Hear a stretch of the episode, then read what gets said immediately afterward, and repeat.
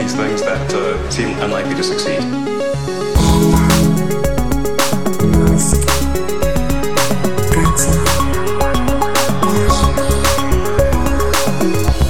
Hola a todos, bienvenidos al primer episodio de Elon. En esta ocasión yo voy a tener una participación secundaria en el podcast porque vamos a hablar del Model 3, que es un coche que ha llegado este mismo mes a España y Alex ha tenido la oportunidad de probar uno. Además ha probado el, el de más alta gama, el Performance. ¿Qué tal? Eh, la verdad es que me he quedado fascinado. O sea, yo sabía que el, el, el, Model 3 es un coche. Y decías, va a cambiar muchas cosas, va a cambiar muchas cosas, efectivamente, ¿no? Pero eh, ha sido una experiencia bastante positiva en general. No sé si le podría poner un número sobre 10, ¿no? Fíjate que lo he probado poco, que he estado nada más que un día con él.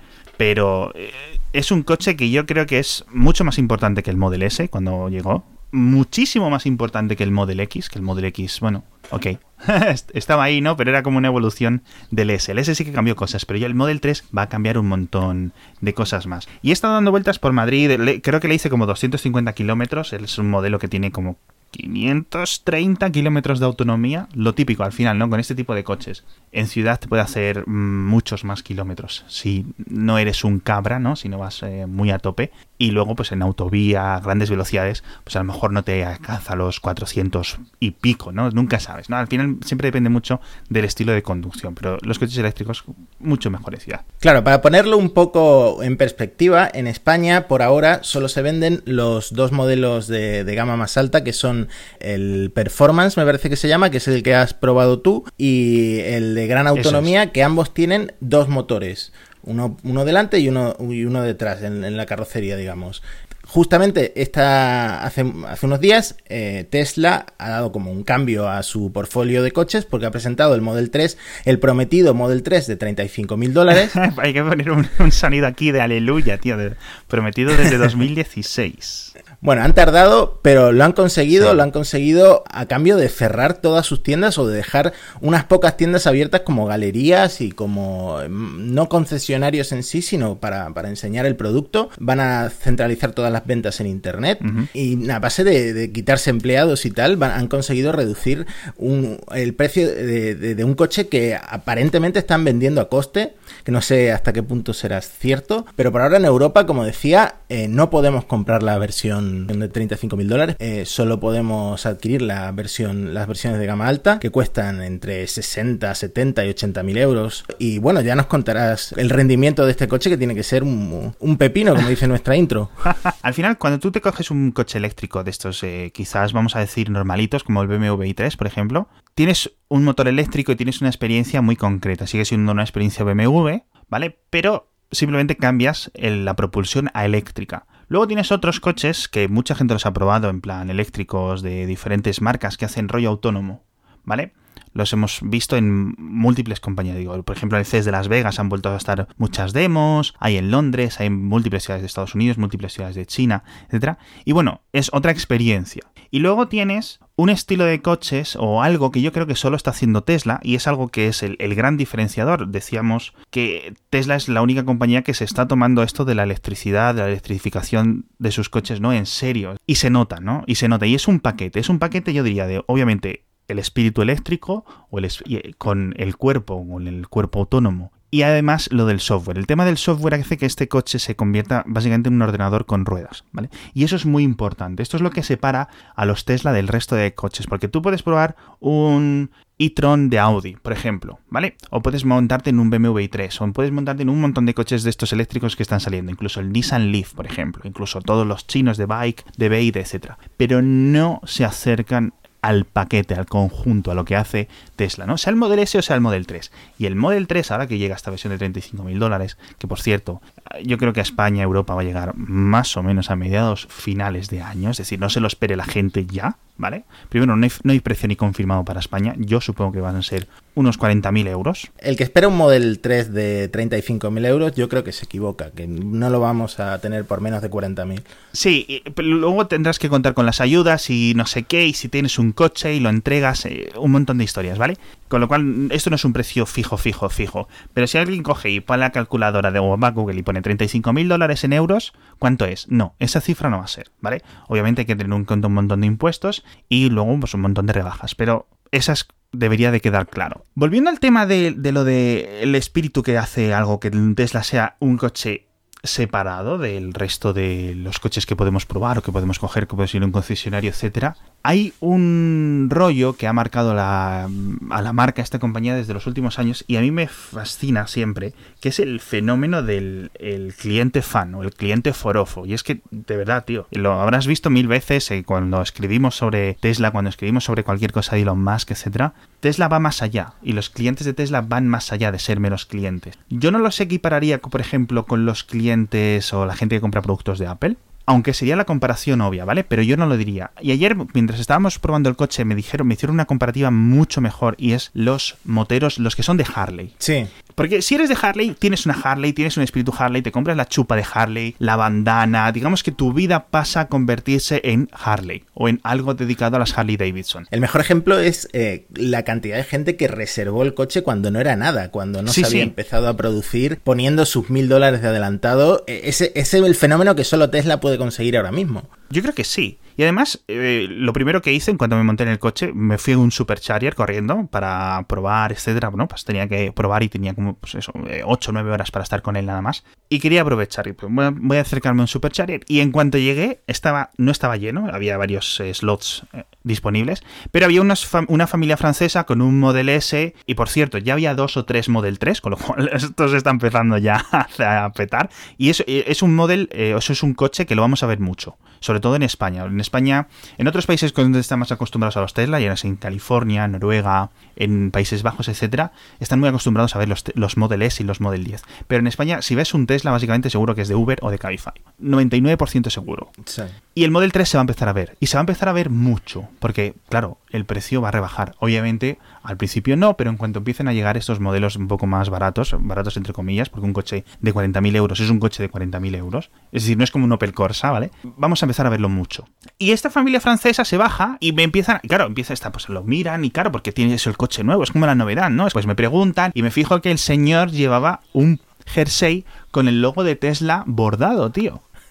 Claro, pues de un Tesla Fan Club o de cualquier cosa. Y eso me fascina, tío. Me fascinó. Me estuvo ayudando, me estuvo explicando cosas. Ese tipo de cosas tú no las tienes en otras marcas. A lo mejor, por ejemplo, sí es cierto que hay fans de BMW que se reúnen, que van a clubs, que van a un montón de sitios, ¿vale? Pero no a este nivel. Eh, otra cosa que me fascina del coche es la tecnología. Bueno, de todos los Tesla en general. Es un coche que es pura tecnología. Es un coche para geeks. Un coche para gente techie. Un coche que, te, puedes controlar con el, con el smartphone para, para como si fuera un, un, tele, un coche de estos de radio control. Es un coche que se le abre la tapa eh, sola cuando acercas el, el cargador del supercharger. Es, un, es un coche que puedes eh, con, con, con, un gesto con los dedos dirigir el flujo de aire de, de los aires del aire acondicionado en, en, en la pantalla. Es un coche con una pantalla gigante bueno, esta es la sensación que, tú tienes que haber sentido al, subirte ahí dentro, ¿no? Yo pensaba que me iba a sorprender el panel o que me iba a molestar o que iba a ser un incordio el tener panel lateral. No tienes nada, absolutamente ninguna otra pantalla que no sea ese panel, no tienes ningún indicador. De hecho, el salpicadero es como si no existiera. Es muy bajo el coche, es decir, tú eh, tienes el volante y no tienes, em, ¿cómo te diría yo? En los coches los salpicaderos van como hacia abajo, ¿vale? Y puedes tirar ahí el, móvil o un paquete de pañuelos o no sé qué. Aquí es plano. Aquí es plano y está mucho más abajo porque no tienes que tener en cuenta kilómetros delante del volante.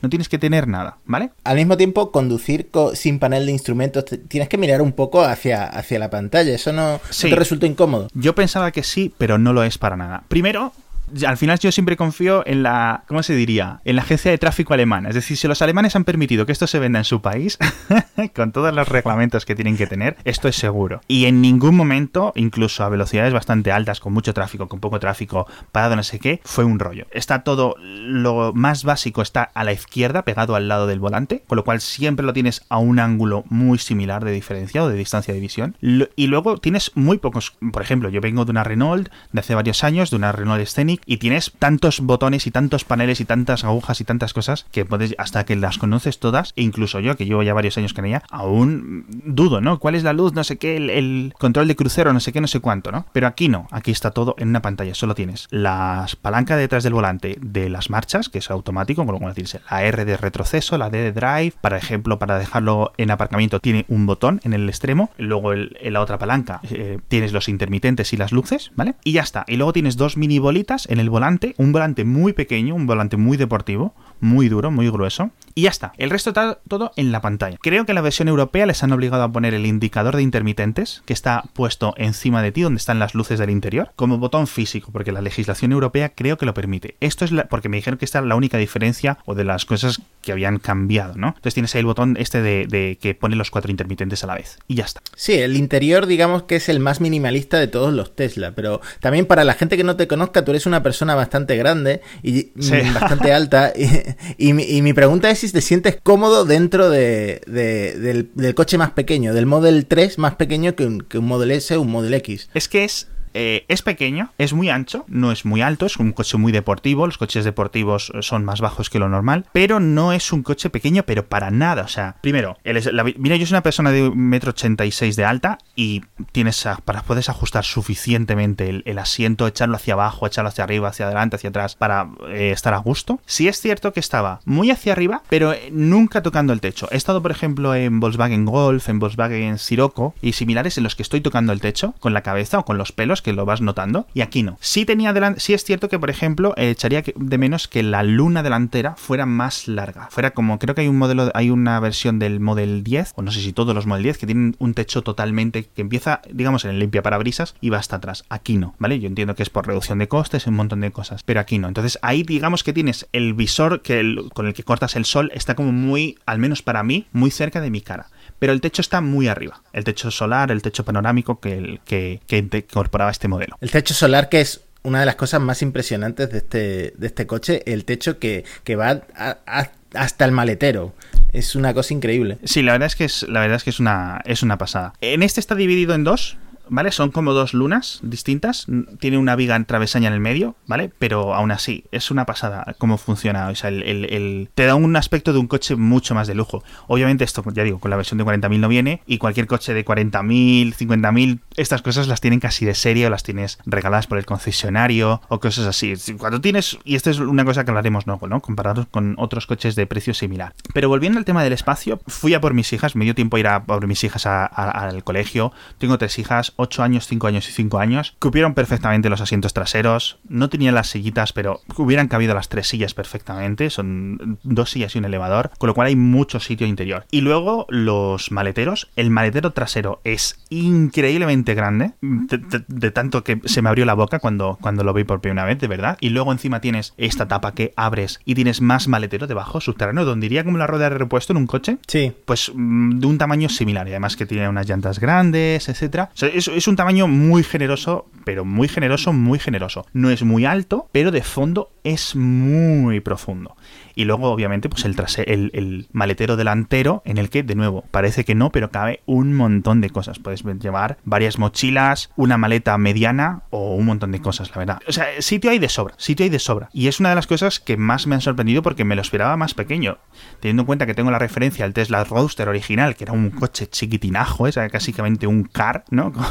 era más cerca de un coche de golf que de otra cosa. Pero es cierto que este no es tan grande como un Model S, porque un Model S es un coche gigante para cualquier casi estándar de coches, pero este coche, ostras tú, ¿eh? sorprende. No es para nada pequeño ni por dentro ni por fuera. Una cosa que llama la atención del Model 3 es que es, probablemente el coche más deportivo que tiene, eh, sin contar el roadster, eh, Tesla, porque es un coche muy dinámico. Y, lo que quiero preguntarte es qué se siente acelerar en, en 3 segundos de 0 a 100 con, ese coche. Pues no lo sé porque, mm, ya te digo, ni lo intenté, pero te puedes hacer 0 a 100 creo que son como 3,5 segundos en un circuito en algo recto, obviamente, porque yo no me fui en un circuito o nada. Pero sí es cierto que incluso el acelerar de, 0 a 70, te hace, no es que te haga daño en el cuello, pero sientes una sensación que solo sientes en una montaña rusa. Y esto lo puedes hacer en un coche de gasolina, pero no en un coche muy cutrón de gasolina. En un diésel no puedes, por ejemplo, como el mío, ¿vale? Porque por las propias dinámicas de un coche diésel. Pero en un coche de gasolina bueno, mm, un Audi A3, vamos a decirlo así, que no sea muy espectacular, se iba a quedar muy atrás. Tendrías que comprarte un coche muy, muy rápido de,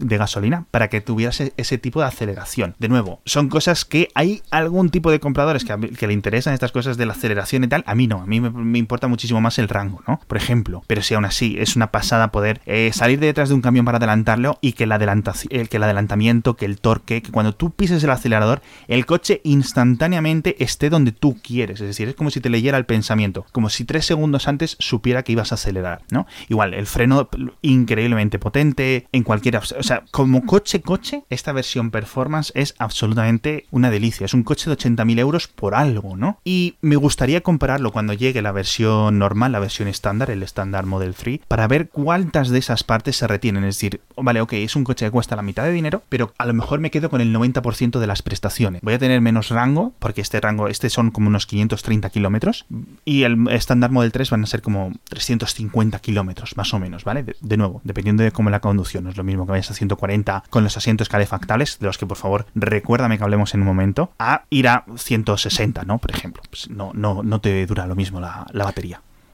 Claro, una persona tendrá que sacar la calculadora y ver, ven, voy a recorrer este, esta cantidad de kilómetros. La calculadora no es que la tengas que sacar, es que te lo hace el Tesla todo. Si es que es lo, es lo que te digo, este tipo de cosas, en un Volkswagen, en un Ford, en un Mercedes, es posible que los tengas, pero van a estar bajo una interfaz súper cutre, de esto que cuando haces scroll va botando. Sí. Eh, o te cobran 500 euros. A mi, eh, a mi hermano, por ejemplo, le cobraban como 500 euros, no sé cuantísimos euros, por actualizar los mapas del coche. ¿Qué dices tú? Pero este, ¿sabes a lo que me refiero? Es como si fuera otro estilo de, de, ver la vida. Bueno, hemos hablado de, confort, pero eh, mi pregunta es si probaste el autopilot y cómo es, cómo es conducir sin conducir. Vamos a ver, eh, aquí hay que dejar un montón de cosas claras. Obviamente, eh, eh, ningún coche se conduce solo, no hay... Un día haremos un episodio sobre los diferentes niveles de autonomía, pero vamos a decir que el Tesla está en un modo en el que, em, ¿cómo decirlo? El sistema de asistencia a la conducción que tiene Tesla en el Model 3 activo y en los otros coches no es algo especial, no es algo muy distinto a lo que existe en el mercado. Lo puede tener, hay cosas muy similares de Cadillac, que tiene un modelo bajo el nombre Super Cruise, que funciona muy bien. Eh, lo tiene Volvo, lo tiene Mercedes. Es decir, ¿qué es lo que te hace? Básicamente, si tú le dices eh, en la palanca de, los cambios, le pones el modo D, que es el modo conducción, que es en el que vas, y si le das un golpecito hacia abajo, se pone el modo crucero. El, modo crucero básico es lo que hace cualquier coche. Te mantiene la distancia con el coche de delante y además el software del sistema detecta cuál es la velocidad máxima de esa carretera, con lo cual en todo momento sabe que va a ir a la máxima o a un poquito por encima de la máxima que tú puedes configurar. Por defecto son 5 km por hora, de tal forma que el coche, si es una carretera de 120, puede ir a 125, ¿no? Para tener siempre como un poco de margen. Bien, entonces, que tú estás a 120 y o le dices que vaya a 120 de máxima y en tu carril va un camión. El sistema lo detecta automáticamente y frena. Si el camión ve a 100, tu coche se va a quedar a 100 a una distancia que tú le digas. Tú le puedes indicar, quédate a un coche estándar de distancia, no a un coche-coche, sino a la distancia que tienes que dejar de, seguridad entre con el coche de delante, o le puedes decir dos coches o le puedes decir tres coches. Yo encontré que lo mejor es ponerle dos coches, porque si le pones tres coches de distancia, o la distancia de seguridad de tres coches, mejor dicho, otra gente se te iba a estar constantemente metiendo en medio, ¿no? Porque es mucha distancia y los conductores humanos, sobre todo en Madrid, ¿no? Son como muy de, bueno, este hueco es muy grande, yo me meto aquí y ya está.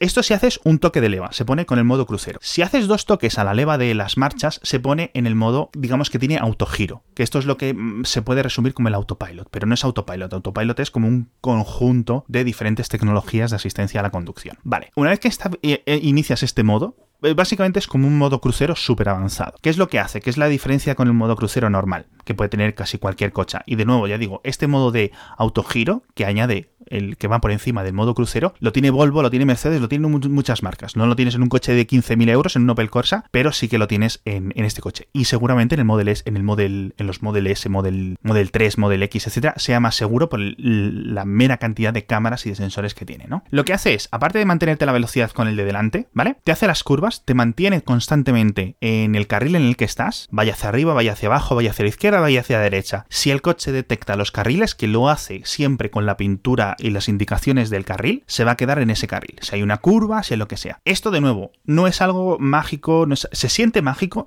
pero no es algo nuevo. Es algo que, digo, muchos coches lo tienen. Pero sí es cierto que eh, es una sensación muy extraña. Los, el los primeros 100 metros vas acojonado. Porque claro, es como si de repente estuviera conduciendo tu copiloto, ¿no? Cuando te cogen el, oye, espera, que se me ha caído aquí, sujétame el volante, ¿no? No sé si eso lo has hecho tú alguna vez, pero es una sensación muy extraña, ¿vale? Sí, sí.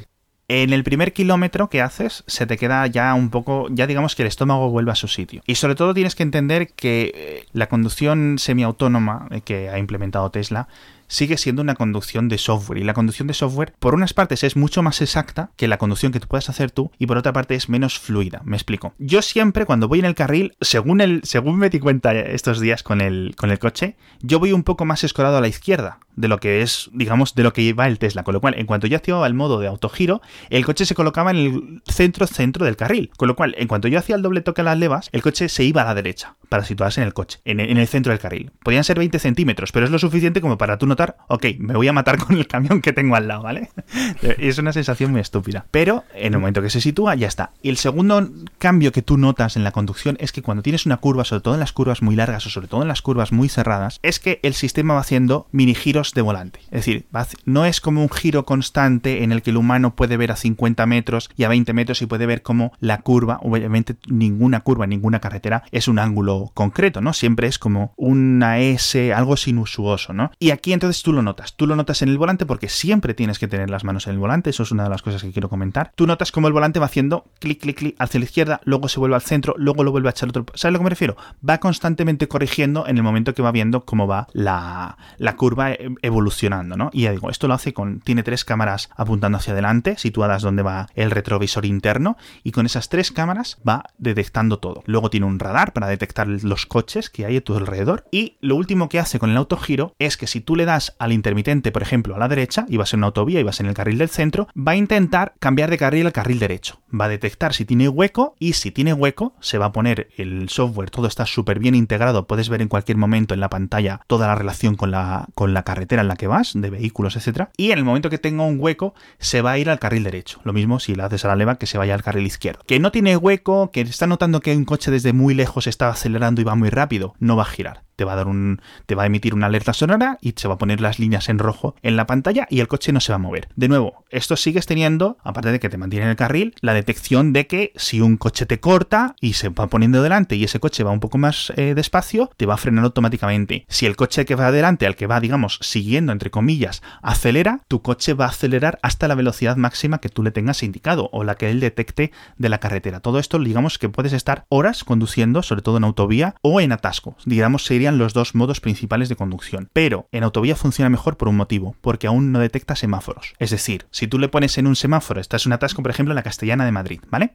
Y tú estás en el, le pones el modo de autogiro, que esto es fantástico, porque claro, el coche va, si se mueve adelante, tú te mueves. Si no si se frena, frena automáticamente, no tienes que hacer nada. Ya no es como un coche que no sea automático, que tienes que ir que si embrago, primera, segunda, desembrago, tal, no sé cuánto. No, aquí es, digamos, lo dejas tú solo. ¿Qué es lo que pasa? Si te pasa como a mí, que el de delante se salta al semáforo, pues que el coche tuyo, en el que vas tú, va a seguir al de delante porque no ha detectado el semáforo con lo cual ya tienes que estar tú al loro para frenarlo.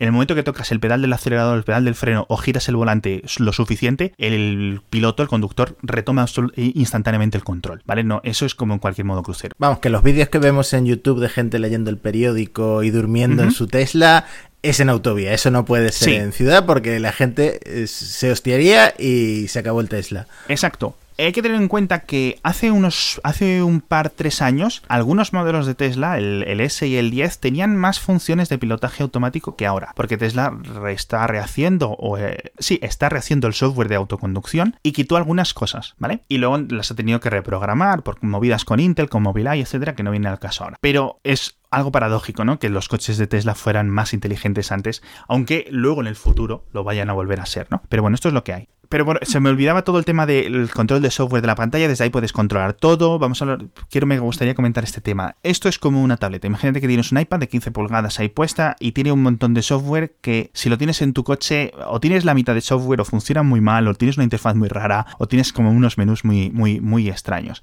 Y aquí no. Aquí todo está presentado de una forma muy clara, con una interfaz de usuario muy concisa, una experiencia de usuario también muy excelente. Y el control de los asientos, aparte que los puedes mover para adelante, para atrás, donde tú quieras, obviamente todo Hello lo de la dirección del aire que comentabas tú, que puedes ver en completo momento desde donde salen los flujos del aire, la temperatura, etcétera, que esto es algo casi estándar en cualquier coche de hoy en día. Lo de los asientos calefactables también es un modelo estándar. Pero ostras, tú, qué bien se notan. Ahora, tengo que decir, eh, tú los pones, por ejemplo, tiene como tres niveles de calor. Cada uno de los cinco asientos completamente eh, por separado, es decir, puedes calentar el de atrás a la izquierda y el del copiloto y dejar los otros libres, etcétera. Todo esto es configurable con la pantalla táctil, ya digo, interfaz perfecta, y a los 5 segundos empiezas a notar un calorcillo en el culo. En otros coches de combustible he notado que es más lento. Yo no sé si esto tiene que ver con algo que haya hecho Tesla o si es algo específico con motores eléctricos, ¿no? Que calienten rápido o más rápido, porque claro, están tirando, yo entiendo que de las propias baterías eléctricas, y entiendo que en un coche de combustible está tirando de la batería propiamente dicha, ese coche que es mucho más pequeña, que tiene unos voltajes, unos amperajes más pequeños. De nuevo, mm, me gustaría meterme en un Nissan Leaf, por ejemplo, y decir, oye, o en un Renault Chloe o Zoe, etcétera, ver, oye, eh, ¿cómo se está notando, no? ¿Cómo, ¿Cuánto tarda en calentarme el culo, no? Pero, de nuevo, son cosas que, pequeñitas cosas que van sumando un montón de puntos, tío. No es un coche perfecto, bajo ningún concepto de la palabra perfecto, pero sí es una, experiencia, yo digo, como, como no, como yo creo que no se encuentra en otros coches. Bueno, estamos hablando de un coche futurista, un coche con tecnología puntera. ¿Tiene algo malo el Model 3? Pues sí, un problema que suele verse de gente que ya tiene el coche y, que tiene mucho que ver con los problemas de producción en, la en las factorías, iba a decir, en, las fábricas de, Nevada y de, California. Son los defectos de fábrica. Son, son coches que se encuentran eh, muchos defectos de fábrica de gente que luego tiene que ir al taller a reclamar, a intentar que, que le no sé si tú llegaste a ver algún pequeño defectillo en la unidad esta de prensa que te, que te prestaron durante un día. Había uno, y, es muy curioso. La cámara trasera tiene una cámara situada encima de la matrícula eh, de atrás, y luego tiene otras cámaras. Tiene tres delante, en las puertas, en los laterales, por decirlo así, ¿vale? Y una trasera atrás, que digamos esa es la cámara en la, con la que controla uno de los coches que vienen detrás, además del radar, con lo cual nunca estás eh, ciego. Por ejemplo, si se te llena de barro la cámara, el radar sigue funcionando. La cámara no funcionaba. Reiniciamos el coche de nuevo, como si fuera un ordenador, como si fuera una tablet. O sea, reinicio el coche. Hace un boot up otra vez, ¿no? Y vuelve a salir. No suena el sonido como cuando arrancas un Mac, pero casi. Y la cámara sigue sin funcionar. Y al rato empieza a funcionar. Cuando mm, la mm, fui a aparcar, digo, anda, mira, ya funciona. ¿Por qué? ¿Qué es lo que ocurrió? No lo sé, pero eso es una de las cosas que, bueno, te compras un coche y no te funciona la cámara a ratos, pues tú, ¿qué puede estar ocurriendo, no? Pero de nuevo, son cosas que a lo mejor tú llamas al servicio técnico de Tesla y te dicen, ok, te esfuerzo la actualización de software o te envío un bug fix de no sé qué. Y eso no te lo hacen otras marcas. ¿Sabes a lo que me refiero? Ahora, esto es una cosa, esto obviamente era un tema de software, ¿vale? Porque no funcionaba y luego funcionaba. No se cambió nada a nivel, ni se dio ningún golpe, ni nada. ¿Qué es lo que ocurre si te dan un golpe y tienes que llevar el coche? Bueno, pues ahí es lo que se dice que Tesla está en unos momentos un poco concretos, ¿no? En los que los talleres autorizados y los propios servicios técnicos de Tesla en Estados Unidos, al menos donde estoy yo leyendo más historias de terror, no están yendo a la altura. Y eso es lo que está haciendo escozor de mucha gente. Que sí es cierto que me parece súper irónico y volvemos a enlazar con el tema del, otro día. Es en plan, mi, mi Model 3 no hace más que darme problemas, hay que ver no sé qué, no sé cuánto, o mi Model S me ha dejado tirado, no sé qué, no sé cuánto.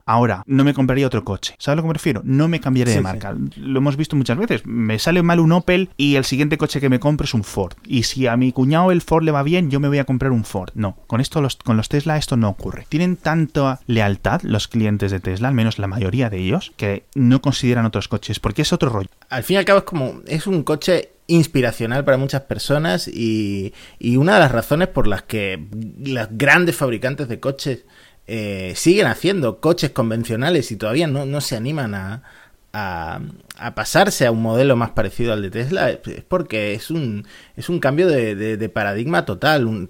la actualización de software para que tu coche sea autónomo es un cambio muy grande y todavía bueno, hay mucha gente esperando que, que al final los proyectos de Tesla se vayan se vayan al carajo y la, empresa acabe en la bancarrota, pero eh, por otro lado, eh, lo que lo que lo que han conseguido es incomparable con ninguna otra ningún otro fabricante de, coches del mundo. A ver, eh, tienes toda la razón. Yo en Twitter sigo un montón em, de gente que exclusivamente habla de Tesla digamos que su, su tema particular, el, para lo que se dedica, periodistas, forofos, clientes, ejecutivos, etcétera. Y cualquier diría que según la gente que sigas parece que Tesla vaya a implosionar en cualquier momento. O que Audi o que Volkswagen o que Mercedes o que Nissan se la vaya a comer en cualquier momento. Pero por otro lado, siguen siendo los únicos que se han tomado esto en serio desde hace 10 años. Y que solo tienen una misión, solo tienen un objetivo, que es muy simple. Podemos hablar de, o reírnos o mofarnos o tachar de simplista. Esta la,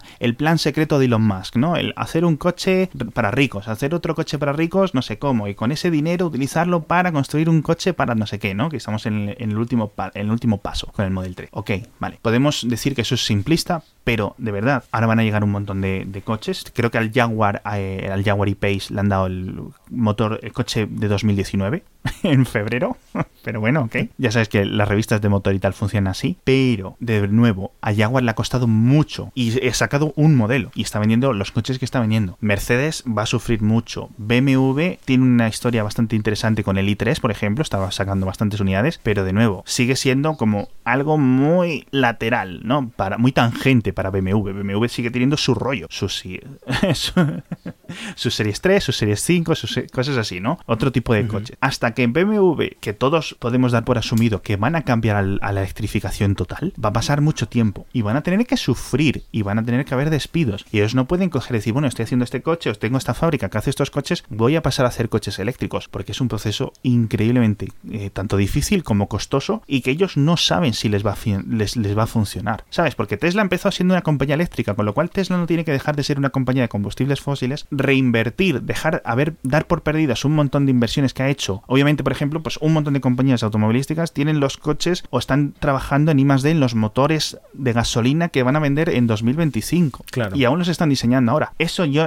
yo no soy ejecutivo de, de ninguna compañía, pero yo creo que para 2025 va a ser tarde. Si aún estamos pensando en hacer este tipo de coches. Tienen que eh, hacer eh, adquisiciones masivas de baterías, de un montón de cosas, ¿no? Y básicamente cambiar todo. Y es muy complicado. Es muy complicado. Entonces yo al futuro eléctrico sí veo que hay un montón de compañías que se van a quedar atrás, ¿vale? No sé cuáles, pero muchas sí se van a quedar atrás. Y sobre todo lo van a tener muy fácil las compañías que empiecen desde cero. Es que tienen mucho menos que perder. Y sobre todo cuando eligen dar el salto. Por eso ahora parece que van todas las compañías a la vez. Y es básicamente algo que yo creo que eh, sobre todo las compañías alemanas, y lo hemos visto al finales del año pasado, que parece que Mercedes, BMW y Audi anunciaron casi el mismo coche en el mismo mes, ¿no? En el mismo salón del automóvil. Pero lo hacen por algo, porque ellos no hay nadie que quiera decir me voy a arriesgar, ¿no? Miramos, por ejemplo, Porsche con el Taycan este. ¿Cuánto llevamos escuchando hablar del Taycan? ¿Cuándo va a llegar? ¿Sabes a lo que me refiero? Y es un coche de lujo. Y aún así, a, Porsche, que es un fabricante muy escueto, que vende muy pocas unidades al año, le está costando dar el paso a sacar este modelo. Y está diciendo, vamos a hacer otro coche eléctrico basado en no sé qué otro modelo. Y, de, y dices, ah, ok, perfecto. Y te esperas que sea para allá. Y resulta que es para dentro de tres años. Y dices, ostras tú, ostras tú. Entonces yo creo que sí Tesla tiene un gran hueco para, yo creo que hacer lo que muchos forofos y muchos eh, fans y muchos aficionados a la compañía dicen, y es que se va a comer a muchos fabricantes y los va a llevar por delante. No sé cuántos, no sé si, si la fábrica de China va a llegar a algo, pero van a empezar a vender muchísimo más de lo que han estado vendiendo durante estos años. Sean caros o sean menos caros. O sea, hay un modelo de 40.000 euros o en el futuro hay un modelo de 30.000 euros. Van a seguir vendiendo todo lo que quieran bueno, desde aquí nuestro mensaje por si algún alto ejecutivo de Volkswagen o, de quien sea nos está escuchando, que tome nota porque pinta mal el asunto. Sí, la verdad es que sí. Sí es cierto, ya digo, eh, Tesla a nivel de lo que es el, software no va tan adelantado. Es decir, lo que he experimentado no es algo que no, no es algo especialmente distinto a lo que tenga un Volvo. Ahora yo sé que si yo me gasto o un oyente de, de, de este podcast se gasta 7.000 euros, 8.000 euros en el pack de Autopilot, yo sé que su Model 3, su Model el coche que se compre, en dos años va a ser mucho más inteligente y mucho más potente de lo que es cuando se lo compre. Cuando le pongan, eh, le vuelvan a incorporar lo del aparcamiento automático, cuando le incorporen lo del respeto a los semáforos, cuando hagan un montón de cosas. Si te compras un Volvo que tenga el autogiro, que tenga la asistencia de carretera, que tenga un montón de cosas que son muy chulas, que hacen el, lo mismo o incluso un poquito más que un coche de Tesla hoy, yo estoy seguro que Volvo en tres años no te va a mandar ni una actualización. Y si te las manda, a lo mejor te las cobra. Sí, y yo creo que el Model 3 va a ser el, un evangelizador, un evangelizador sin duda para la compañía. O sea, este, porque cuando tú ves un Model S y te montas y alguien dice, montate no sé qué y acelera no sé qué, te puede gustar o no, pero dices, jo, es que es un coche de 80.000 euros tal, o de 90.000 euros. Pero ahora ya 40.000 euros ya no está tan alejado de todos los bolsillos, ¿no? Y sobre todo cuando entras en que si te lo coges en leasing o que te lo coges a plazos o que no sé qué. Es cierto que puedes tener un BMW increíble, un Mercedes increíble por 40.000 euros que por dentro son son mucho mejores o incluso rollo todoterreno son más grandes, más potentes, más no sé qué, pero digamos que es como un coche tonto. Bueno, recordemos que el propósito de Elon Musk de que el coche, el, el vehículo eléctrico fuera para todos consistía básicamente en bajar el precio, que es lo que por fin ha conseguido este mes con el Model 3 de 35 mil dólares. Y todavía tendrá que bajarlo más si quiere acceder a, al público mayoritario, ¿no? Porque yo, por ejemplo, no me puedo comprar cuando llegue un, coche de 40.000 euros todavía. No, no, claro. Y además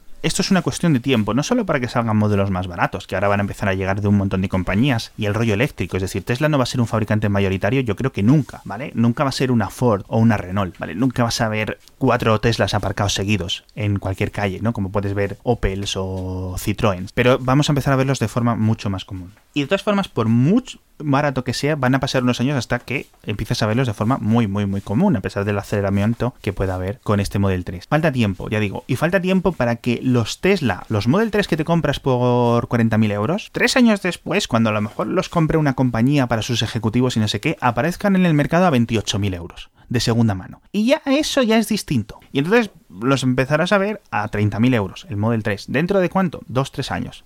En el futuro, 20.000 euros. ¿Vale? Pero ya habrán coches nuevos de 20.000 euros, Nissan Leaf o de otras compañías, ¿no? De Hyundai que van a venir muy fuertes también en este rollo. Y entre los 25.000 y los 30.000 ya no es un coche de masas, como pueden ser los Dacia, que cualquiera puede comprarlos.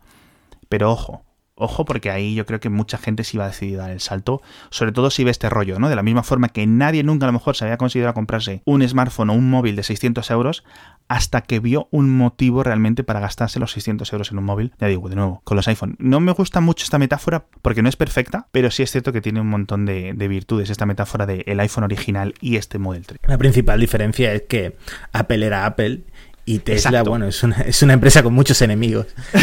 Hombre, Apple cuando el iPhone, cuando salió el iPhone, Apple era una empresa pequeñita, no era una pyme, pero no era lo que, no es, no era el, el, el giga, no es el gigante que soy, claro. Bueno, pues hasta aquí este primer episodio de Elon con la experiencia de Alex de su prueba con el Model 3.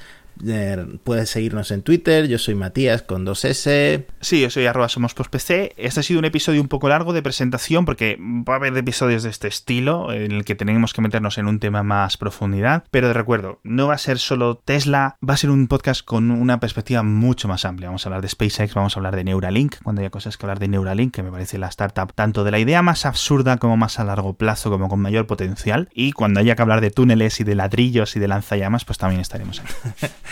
pues muchas gracias por escucharnos y nos vemos en el próximo episodio de Hilo.